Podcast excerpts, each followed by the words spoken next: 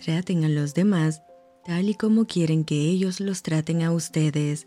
Te saluda tu amiga Merari Medina. Bienvenidos a Rocío para el Alma. Lecturas devocionales, la Biblia.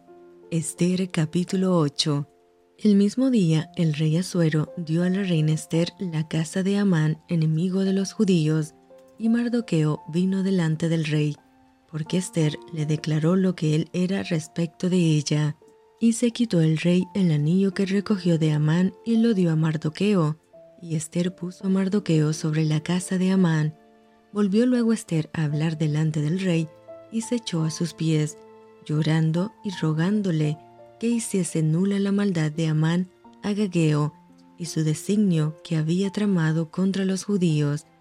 Entonces el rey extendió a Esther el cetro de oro, y Esther se levantó y se puso en pie delante del rey, y dijo, Si place al rey, y si he hallado gracia delante de él, y si le parece acertado al rey, y yo soy agradable a sus ojos, que se dé orden escrita para revocar las cartas que autorizan la trama de Amán, hijo de Amedata, Agageo, que escribió para destruir a los judíos que están en todas las provincias del rey. Porque ¿cómo podré yo ver el mal que alcanzará a mi pueblo? ¿Cómo podré yo ver la destrucción de mi nación? Respondió el rey Asuero la reina Esther y a Mardoqueo el judío, He aquí yo he dado a Esther la casa de Amán, y a él han colgado en la horca, por cuanto extendió su mano contra los judíos. Escribid pues, vosotros a los judíos, como bien os pareciere, en nombre del rey, y selladlo con el anillo del rey, porque un edicto que se escribe en nombre del rey y se sella con el anillo del rey, no puede ser revocado. Entonces fueron llamados los escribanos del rey en el mes tercero, que es Iván, a los veintitrés días de ese mes, y se escribió conforme a todo lo que mandó Mardoqueo a los judíos y a los sátrapas,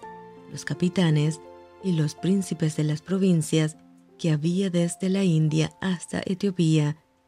127 provincias, a cada provincia según su escritura, y a cada pueblo conforme a su lengua, a los judíos también conforme a su escritura y lengua, y escribió en nombre del rey Asuero, y lo selló con el anillo del rey, y envió cartas por medio de correos montados en caballos veloces, procedentes de los repastos reales, que el rey daba facultad a los judíos que estaban en todas las ciudades para que se reuniesen y estuviesen a la defensa de su vida,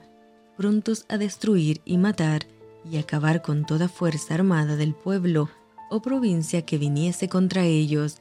y aun sus niños y mujeres, y apoderarse de sus bienes, en un mismo día, en todas las provincias del rey Asuero, en el día 13 del mes duodécimo, que es el mes de Adar, la copia del edicto que había de darse por decreto en cada provincia, para que fuese conocido por todos los pueblos, decía que los judíos estuviesen preparados para aquel día, para vengarse de sus enemigos. Los correos, pues, montados en caballos veloces, salieron a toda prisa por la orden del rey, y el edicto fue dado en Susa, capital del reino. Y salió Mardoqueo de delante del rey con vestido real de azul y blanco, y una gran corona de oro, y un manto de lino y púrpura. La ciudad de Susa entonces se alegró y regocijó, y los judíos tuvieron luz y alegría, y gozo y honra, y en cada provincia y en cada ciudad donde llegó el mandamiento del rey, los judíos tuvieron alegría y gozo, banquete y día de placer, y muchos de entre los pueblos de la tierra se hacían judíos, porque el temor de los judíos había caído sobre ellos. Y esto fue Rocío para el alma. Te envío con mucho cariño, fuertes abrazos tototes y lluvia de bendiciones.